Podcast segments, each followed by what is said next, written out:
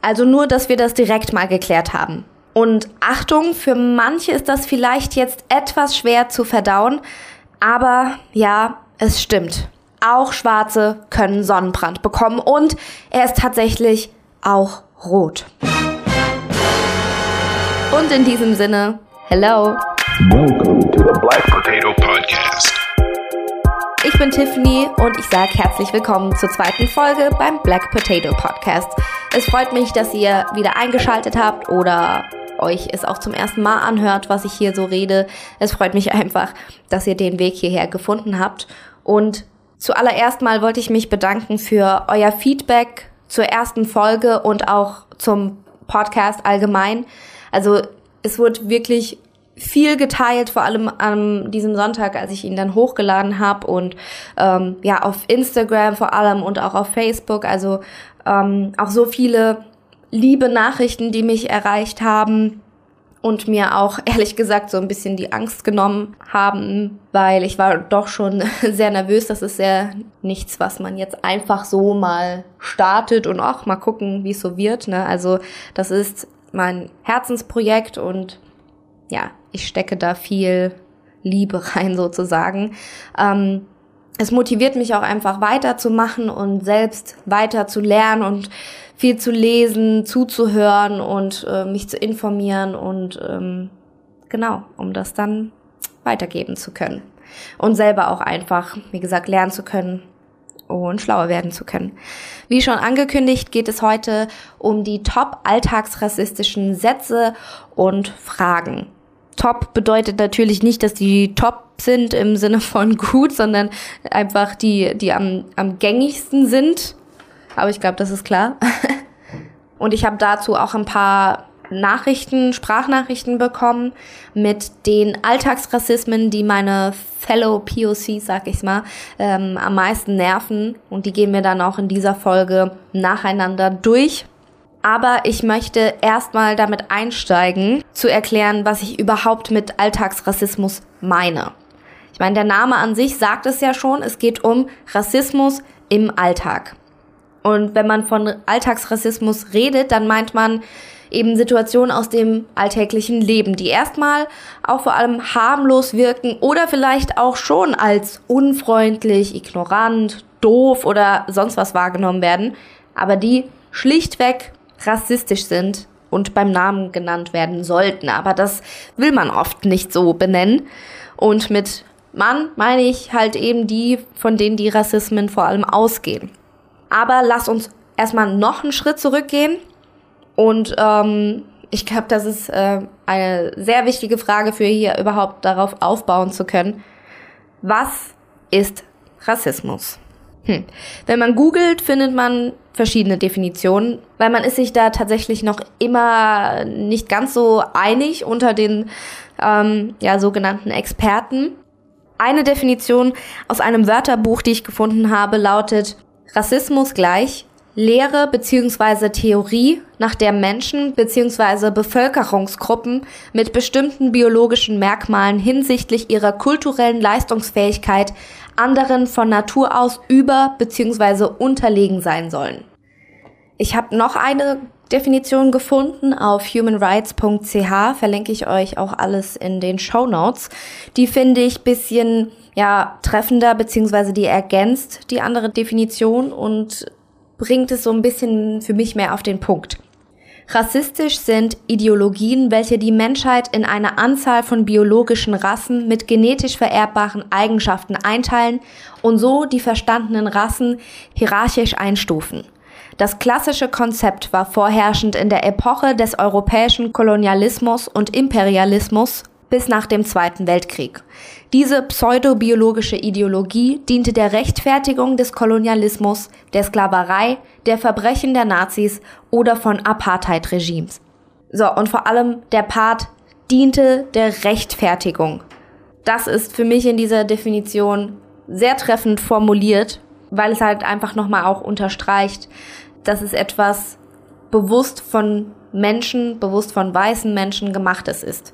Um es nochmal anders auszudrücken und vielleicht etwas einfacher, Rassismus lässt sich als ein Diskriminierungsmuster und Ausdruck gesellschaftlicher Machtverhältnisse beschreiben.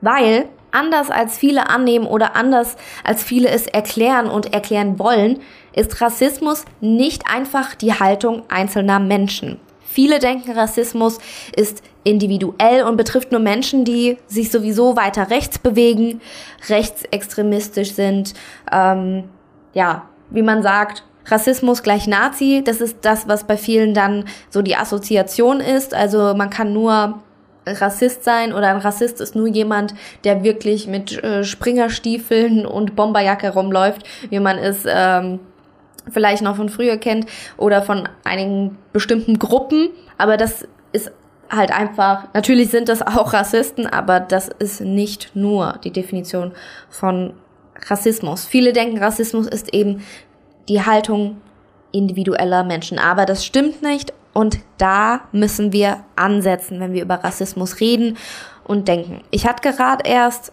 ähm, gestern eine Unterhaltung mit jemandem, der sagte, ähm, um die Situation auch zu erklären, es war ein Post auf Instagram ähm, von eine von einer Seite, ich weiß es jetzt äh, leider gerade gar nicht mehr genau, ähm, aber da war das Thema, ich bin kein Rassist. Und da waren dann halt Beispiele dafür, was äh, rassistische Situationen sind, etc. Und da hatte dann einer sowas drunter geschrieben, er, ähm, wie er ist Italiener und er hat auch Diskriminierung erfahren und er findet es nicht fair, dass Schwarzen das Privileg das Wort hat er benutzt, das Privileg äh, vorbehalten wird, es Rassismus nennen zu dürfen. Weil er hat das ja auch erlebt. Wohlgemerkt, er ist weiß.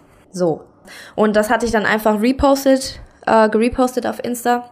Und da hatte dann einer geschrieben, dass er äh, sich damit identifizieren kann, was der ähm, geschrieben hat. Und hat dann gesagt, Rassismus beschreibt einfach nur Mobbing, was auch jedem passieren kann, der sich nur anders verhält, aussieht oder anderweitig nicht ganz in das Bild der Mehrheit passt. Ganz klares Nein. Das ist nicht die Definition von Rassismus, denn er kann nicht jedem von uns passieren. Das muss man auch verstehen, was da die, der Unterschied ist zwischen Diskriminierung, ähm, Rassismus, auch Fremdenfeindlichkeit, weil auch da ist ein Unterschied. Mobbing, Diskriminierung, Fremdenfeindlichkeit, Hass, Gewalt, das ist alles schlimm, das ist alles verwerflich. Das wünsche ich niemanden.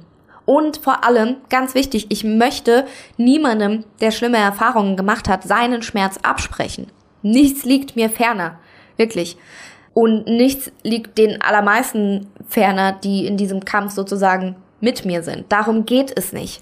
Aber wir dürfen erwarten können, dass unsere Geschichte uns auch nicht abgesprochen wird. Die Geschichte und die Vergangenheit und die Sachen, die passiert sind, die dazu geführt haben, dass es so ist, wie es ist. Was wir verstehen müssen oder was viele verstehen müssen, ist, dass Rassismus eine gesamtgesellschaftliche Ungleichheitsstruktur ist, die von Weißen geschaffen wurde, geschaffen wurde, damit weiße Menschen von diesem System profitieren das ist so der erste Schritt, wenn es darum geht, wie man ähm, ja Rassismus ja wahrnimmt, wie man ihn verstehen will, wie man ihn verstehen muss. Was wir auch anerkennen müssen, ist, dass wir alle rassistisch sozialisiert sind.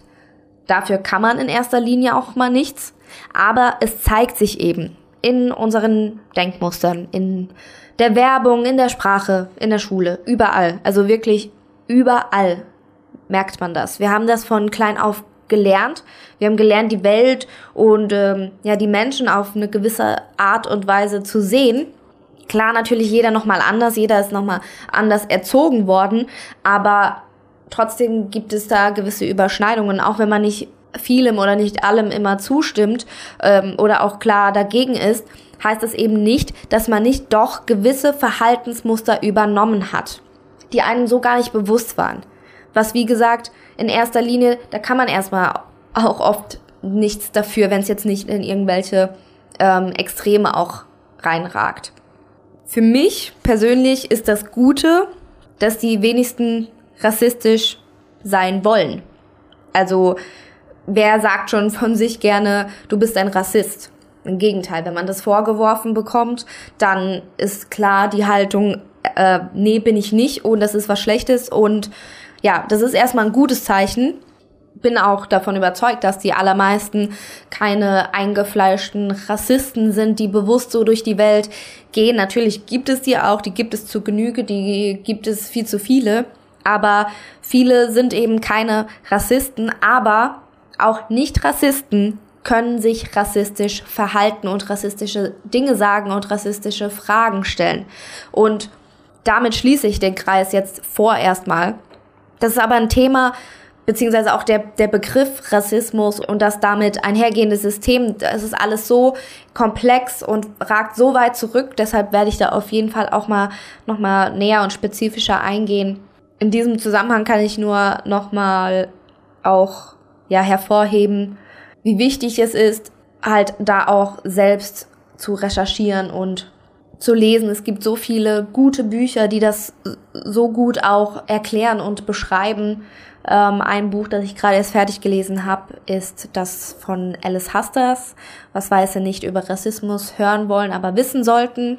Das kann ich jedem nur wärmstens ans Herz legen. Das ist, das sollte jeder mal gelesen haben, ähm, dem es ernst ist, damit das äh, ja auch zu verstehen alles aber es gibt natürlich noch viele andere Bücher, die näher erläutern, was Rassismus überhaupt ist. Jetzt kommen wir aber erstmal zum Thema dieser Folge, nämlich Alltagsrassismus. Im Alltag haben BPOCs sehr oft damit zu kämpfen.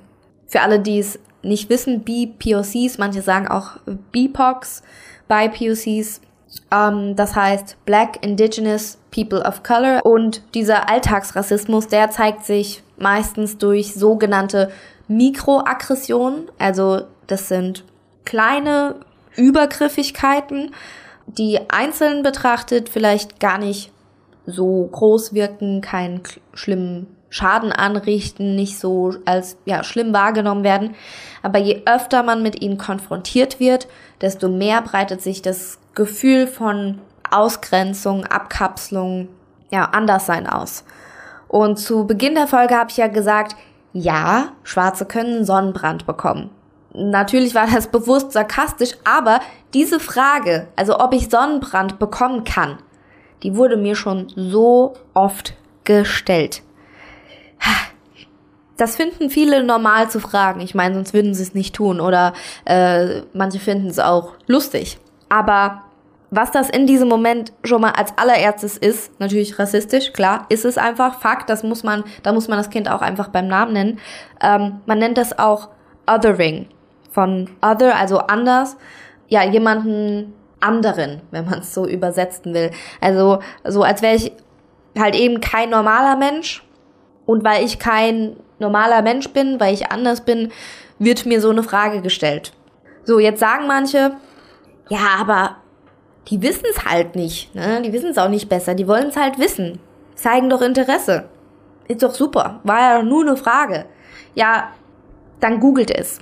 Das Ding ist nämlich, wenn ihr das Bedürfnis verspürt, jemandem so eine Frage zu stellen, frage ich mich halt, anstatt das jetzt einfach ganz easy peasy zu googeln, ist es dir wirklich wert, dafür verantwortlich zu sein, dass ein anderer Mensch sich danach höchstwahrscheinlich Kacke fühlt, um es auf gut Deutsch zu sagen. Weil das löst es bei den meisten aus. Weil du wirst ja wirklich gefragt, so als wär, als wärst du nicht von dieser Welt. Also das ist eine komische Frage, weil wenn man auch versteht, wie Sonnenbrand ähm, entsteht, ja, aber sowas ist halt leicht zu googeln, wie gesagt. Es gibt ein Saying, habt ihr bestimmt jetzt auch in letzter Zeit des Öfteren gelesen. In the age of information, Ignorance is a choice. Also in einem Zeitalter von Informationen ist Ignoranz eine Wahl. Besser kann man es nicht sagen. Und jetzt auch in Bezug auf diese Sonnenbrandfrage ist mir eine Situation auch ähm, noch besonders präsent. Und zwar in der Schule, als ich mein Fachabi gemacht habe, 11. Klasse. Und ähm, sag mal, im Großen und Ganzen bin ich gut mit den meisten KlassenkameradInnen klargekommen. Aber ähm, es gab dann halt eben ja mehrere Vorfälle, die ich oft auch weggelächelt habe, aber ähm, des Öfteren natürlich auch nicht, weil man halt irgendwann auch die Schnauze voll hat. Und ja, da war dann die Situation, keine Ahnung, wo überhaupt die Frage plötzlich herkam, weil wir waren halt eben nicht erst seit gestern in einer Klasse. Ja, sag mal, kannst du eigentlich Sonnenbrand bekommen? So, da wurde schon direkt gelacht. Weil man eigentlich, eigentlich wusste derjenige, dass diese Frage respektlos ist. Er wusste eigentlich, sie ist lächerlich. Er wusste eigentlich, die Frage ist total doof. So. Die anderen wussten das auch, aber trotzdem wurde halt nicht locker gelassen. So kannst du auch Sonnenbrand bekommen? Ja, sag mal. Ja, wie soll das denn gehen? Ja, stimmt, schwarz zieht ja die Sonne an. So Sachen dann halt. Ich war erstmal perplex, aber ich war natürlich halt auch einfach sauer. Ich habe die Frage zwar nicht zum ersten Mal gestellt bekommen, aber es war da zu dem Zeitpunkt auch einfach so aus dem Nichts sozusagen. Und ähm, auch einfach dieses, dieses Ganze. Ich war neben einer anderen Mitschülerin die einzige Schwarze, also wir waren zu zweit in der Klasse. Allgemein waren an der Schule nicht wirklich so viele Schwarze. Ja, und dieses, dieses Gelächter und dieses, das ins, ins Lächerliche ziehen und dann die Frage, was für eine Farbe der denn bekommt. Ob der denn lila wäre. So rein von der Farbpalette her wird das ja Sinn machen. Und dann fanden sie es auch super lustig, mich dann zu malen mit einem lilanen Sonnenbrand. Und für manche ist das dann vielleicht, ach ja, ist ja nur ein Scherz, aber das war einfach nur, es war einfach nur Kacke. Weil es hat die ganze Klasse mitbekommen und du wirst so geothert in diesem Moment, es ist einfach, ja, es ist einfach nicht in Ordnung, so eine Frage zu stellen. Ich habe es ja schon erwähnt, ich habe auch ein paar Sprachnachrichten bekommen, unter anderem von der Selam. Sie ist 27, ihre Mama kommt aus Äthiopien, ihr Papa aus Eritrea und sie wohnt wie ich hier in Kaiserslautern. Selam hat mir eine Sprachnachricht geschickt mit einer Bemerkung, die sie oft zu hören bekommt. Du sprichst aber gutes Deutsch. Du kannst dich so gut artikulieren. Das hätte ich niemals von dir gedacht. Ja, problematisch, ne? Es ist 2020 und dass es Schwarze in Deutschland gibt, die sogar tatsächlich deutsch sein könnten oder einfach sehr früh hierher kamen und deshalb gut bis perfekt Deutsch können. Das sollte nichts Neues mehr sein. Also vor allem auch, dass es schwarze Deutsche gibt.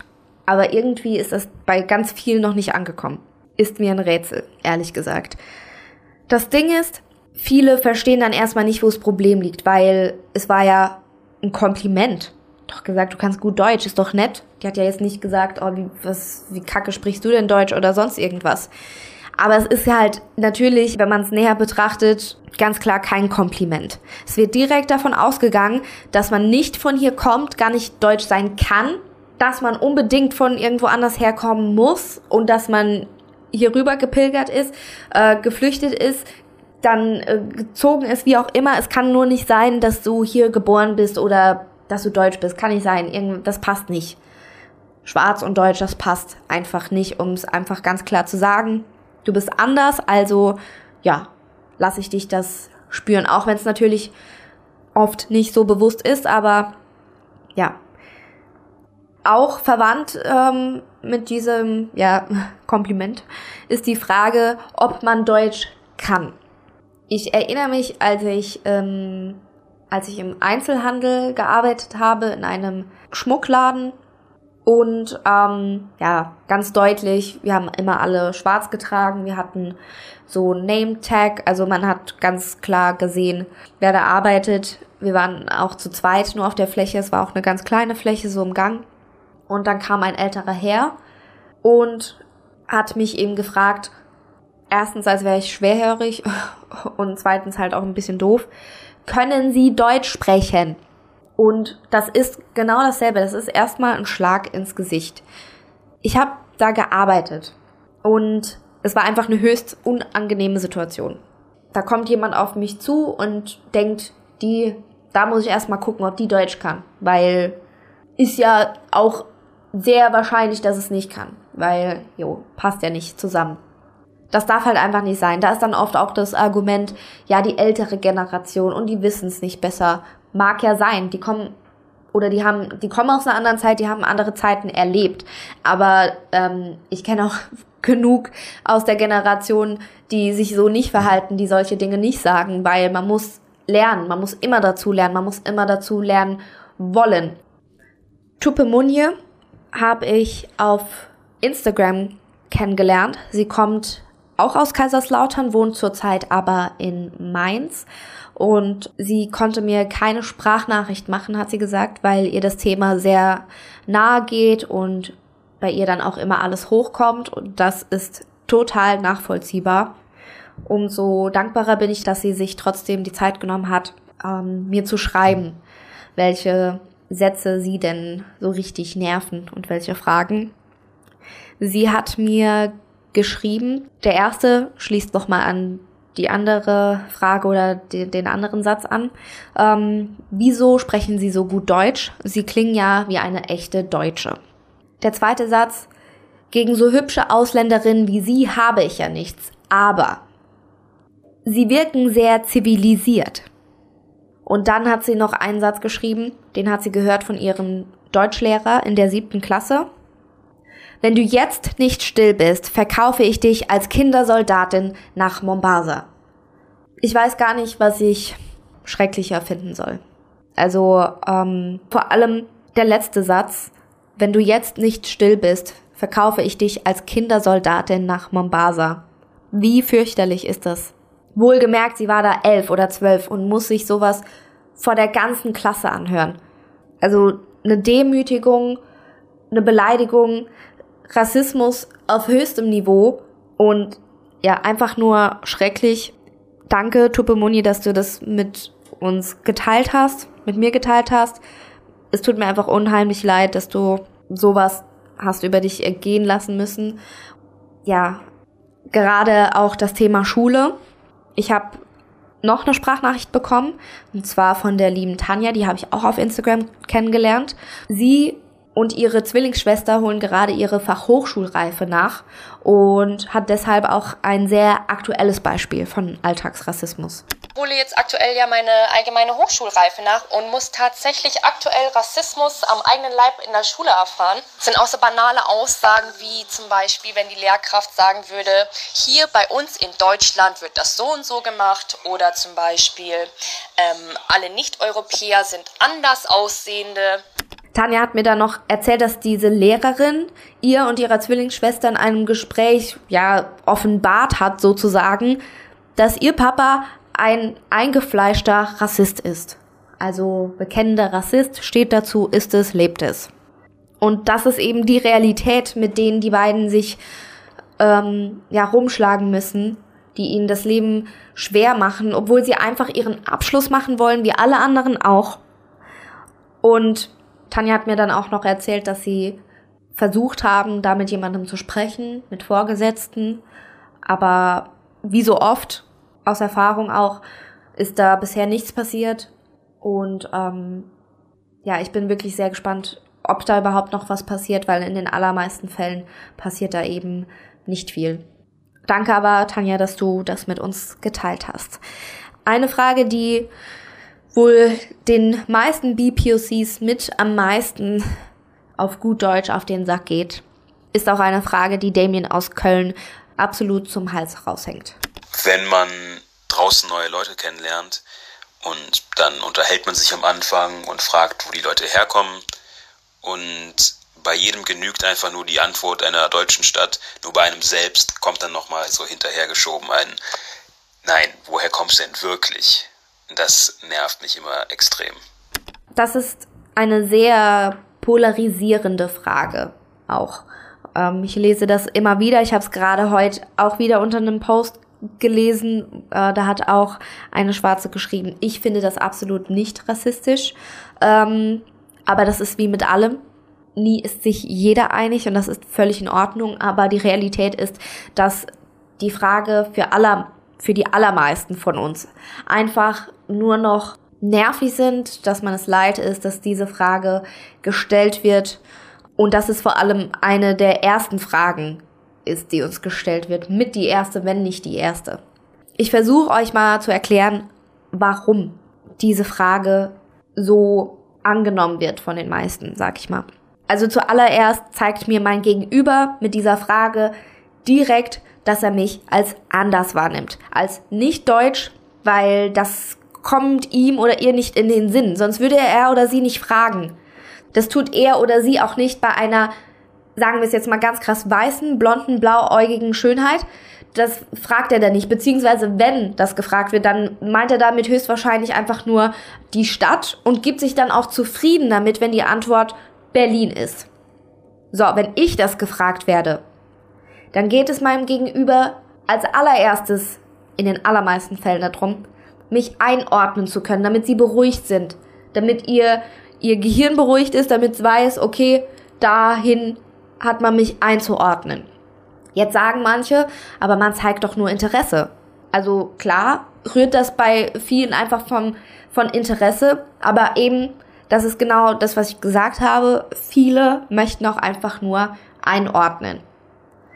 Wie gesagt, man kann einfach sagen, es ist doch nur Interesse, aber die Frage, nach meiner Familiengeschichte, nämlich nach Mama und Papa. Das ist erstmal etwas Privates. Das will ich vielleicht nicht direkt in den ersten paar Minuten, Sekunden mit jemandem teilen und besprechen, den ich nicht kenne. Fakt ist ja, ich bin deutsch. Ich bin hier geboren, ich bin hier aufgewachsen. Wenn ich dir also auf diese Frage antworte, ich komme aus dem Saarland, ich wohne aber aktuell in Kaiserslautern, dann muss dir das erstmal reichen. Aber ganz ehrlich, wenn überhaupt, wenn, also wenn das mal jemandem bisher gereicht hat, wenn ich das gesagt habe, kann ich das wahrscheinlich ähm, an einer Hand abzählen und habe immer noch drei Finger übrig. Es reicht den meisten nicht. Weil dann kommt immer dieses, wie Damien auch schon gesagt hat, aber woher kommst du denn wirklich? Also woher kommt denn dein Papa? Dass jemand dann mal nachfragt, wenn man mehr miteinander zu tun hat, äh, intimere Gespräche führt und so weiter. Das ist gar kein Problem. Aber es geht darum, dass man mit dieser Frage direkt, wirklich direkt von Anfang an ins Gesicht geklatscht bekommt. Du bist anders, du kannst keineswegs nur deutsch sein. Woher kommst du wirklich? Und darüber muss man sich wirklich Gedanken machen. Darüber muss sich jeder Gedanken machen, der diese Frage gerne stellt. Noch eine Sprachnachricht habe ich bekommen von Nevi. Sie ist 21 und ich glaube, der Tonfall lässt schon erahnen, wie sie diese Aussage findet. Du bist bestimmt voll froh, dass du hier in Deutschland bist. Ich kann mir auch vorstellen, dass die meisten das dann genauso mitleidig sagen und damit dir einfach eine Geschichte und ja vergangene Lebenssituation aufdrängen, die vielleicht überhaupt gar nicht der Wahrheit entspricht und die höchstwahrscheinlich überhaupt nicht der Wahrheit entspricht. Das ist auch schon wieder so ein Eingriff in die Privatsphäre, finde ich. Weil wenn ich jemanden gerade erst neu kennenlerne, dann spekuliere ich doch nicht auch schon, oder selbst wenn ich das tue, dann sage ich dem das nicht einfach so forsch ins Gesicht, einfach so platt dahergesagt. Ähm, das ist ja auch im Prinzip nichts anderes, als ähm, wenn ich es gerade heraus sage, oh, so wie du aussiehst, hast du bestimmt eine schwere Vergangenheit hinter dir, hast du bestimmt schlimme Erfahrungen gemacht. Da, wo du herkommst, da muss es schrecklich sein, weil Afrika gleich ähm, armes Land und das ist es schon, dass immer noch viele nicht wissen, sich nicht damit auseinandergesetzt haben, dass Afrika kein Land ist. Afrika ist ein Kontinent. Das ist schon mal grundlegend falsch ähm, das einfach so zu verallgemeinern und das so zu sagen. Afrika ist ein Kontinent, der aus 54 selbstständigen Staaten besteht. Zum Beispiel die Selam, habe ich ja eben gesagt, ihre Mama kommt aus Äthiopien, ihr Papa aus Eritrea. Es gibt Ghana, es gibt Ägypten, es gibt Nigeria, es gibt, es gibt, es gibt. Also ähm, das nur so am Rande, bevor man sowas nochmal sagt. Ja, es wird einfach in dem Moment der Navi aufgezwungen. Es wird auch einfach davon ausgegangen, sie ist ähm, nicht hier geboren. Sie ist da, sie wurde da geboren, hat da gelebt und ist dann halt irgendwann hier rübergekommen und hat da ganz bestimmt ganz schlimme Dinge erlebt, weshalb sie dann geflüchtet ist hier nach Deutschland.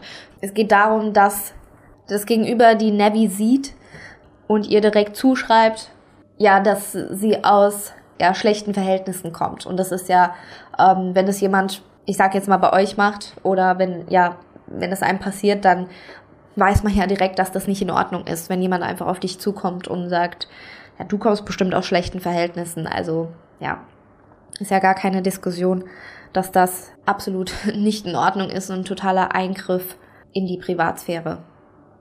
Für mich gibt's auch noch einen Satz, der mir sehr sauer aufstoßt.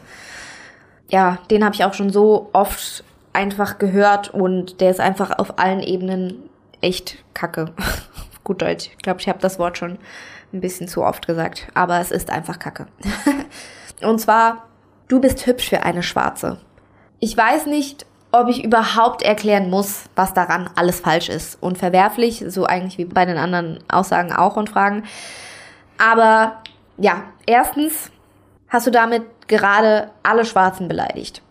Also wie kann man denken, dass ich das dann als Kompliment auffassen könnte? Wie gesagt, du hast damit gerade alle ähm, meine Sisters and Brothers beleidigt. Ja, we're in this together. Also ja, not gonna let that slide. Ähm, zweitens ist es auch der Unterton. So das zwischen den Zeilen lesen. So nach dem Motto, du bist nicht so hübsch wie eine Weiße. Die ja das äh, Normale sind. Das Bestrebenswerte. Aber du bist halt einfach hübsch für eine Schwarze. Drittens, sagst du mir damit so die einen durch die Blume, die anderen auch eigentlich einfach wörtlich ins Gesicht, dass du eigentlich niemals eine schwarze Frau daten würdest. Das wurde mir wirklich schon so gesagt.